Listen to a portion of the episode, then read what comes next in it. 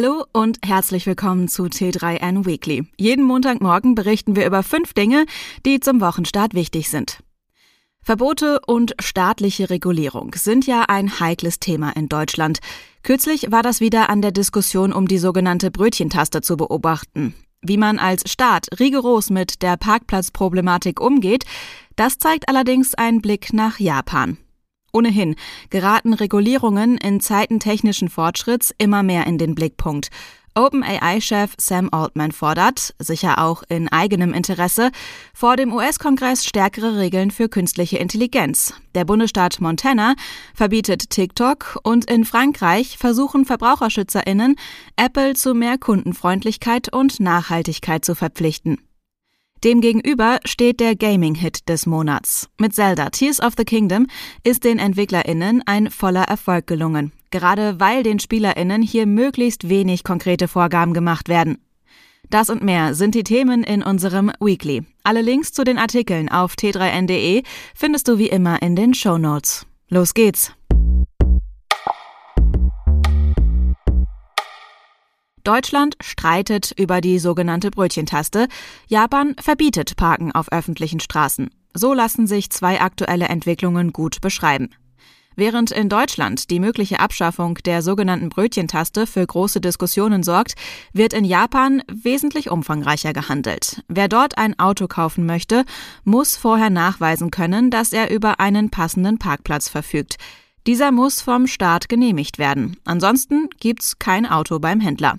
Das Parken auf öffentlichen Straßen ist in Japan ohnehin eingeschränkt und teilweise gar nicht erlaubt. In der Nacht zum Beispiel werden in vielen Städten keine Autos am Straßenrand geduldet.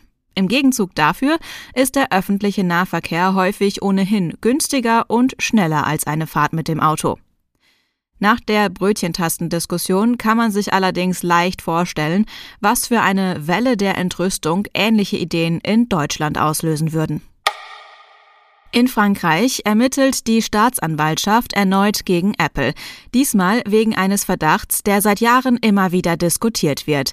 Die Smartphones des US-Technologiekonzerns seien so gebaut, dass ihre Lebensdauer künstlich verkürzt ist, sogenannte geplante Obsoleszenz.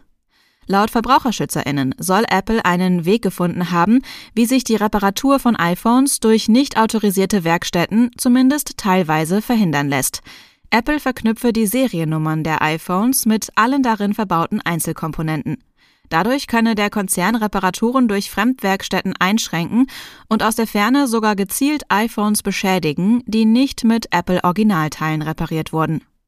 Nach einer entsprechenden Anzeige hat die Oberstaatsanwaltschaft bereits 2018 gegen den US-Konzern ermittelt und war zu dem Schluss gekommen, dass Apple die Leistungsfähigkeit älterer iPhone-Modelle absichtlich drosselt. Apple hatte das sogar zugegeben, behauptete allerdings, diese Maßnahme solle die Lebensdauer der Smartphones verlängern. Zu den neuen Vorwürfen hat sich Apple bislang nicht geäußert. Zelda Tears of the Kingdom ist ein echter Hit und verkauft sich prächtig. Doch nicht nur die Zahlen stimmen, auch die Kritiken fallen positiv aus. Aber was macht den Ableger der Kultreihe eigentlich so gut? Die Antwort ist prinzipiell ganz einfach. Tears of the Kingdom ist im wahrsten Sinne des Wortes ein Spiel. Spielen, das ist ausprobieren. Die Regeln kennen, um dann zu sehen, was alles in ihnen möglich ist und die Ziele des Spiels auf eigenen Wegen erreichen. In modernen Blockbuster-Spielen gibt es diese Möglichkeiten allerdings immer seltener. Häufig steckt der größte Teil des Budgets in der Grafik, dem dann auch im Marketing der Games eine große Rolle zukommt. Tears of the Kingdom aber setzt auf die Freiheiten des Vorgängers Breath of the Wild nochmal einen drauf. Mit den Möglichkeiten, Gegenstände zusammenzuführen oder Waffen mit allerlei Objekten zu kombinieren, gibt es dir mächtige Werkzeuge an die Hand und lässt dich dann weitestgehend damit allein. Sicher gibt es hier auch eine Geschichte und vorgegebene Aufgaben, aber der Weg dahin und die Wege dazwischen liegen in deinen Händen. Das macht es allen SpielerInnen möglich, Zelda auf ihre ganz eigene Weise zu erleben. Diese Tugend sollte wieder mehr in den Fokus der Videospielindustrie rücken. Da die grafischen Möglichkeiten immer kleinere Sprünge machen, sollte es wieder das Spielen selbst sein, das ein Videospiel auszeichnet. Ganz unabhängig vom Budget.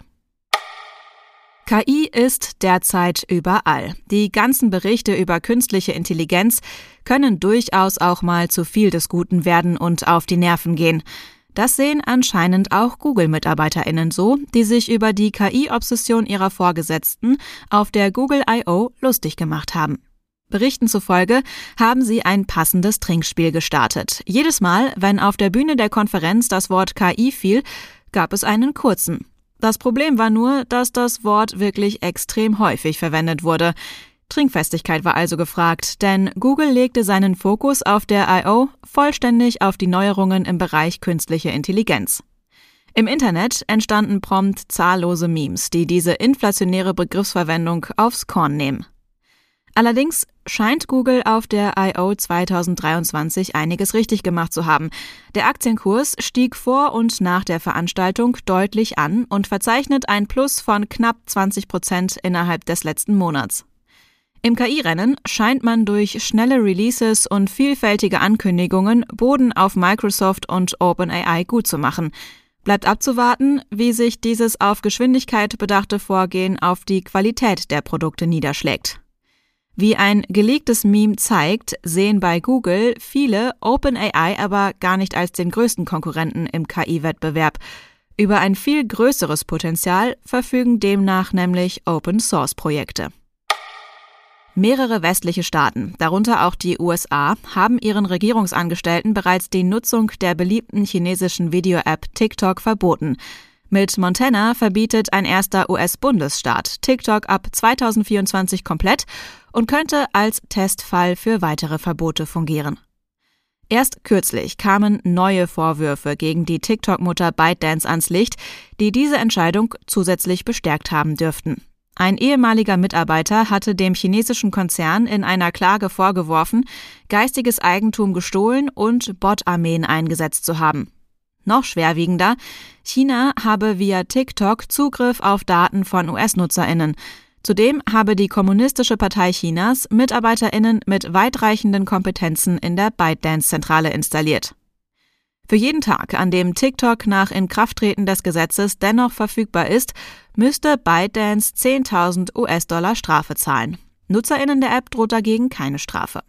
Ob das Gesetz Bestand hat, ist allerdings fraglich. Erste Nutzerinnen haben bereits gegen das Verbot geklagt.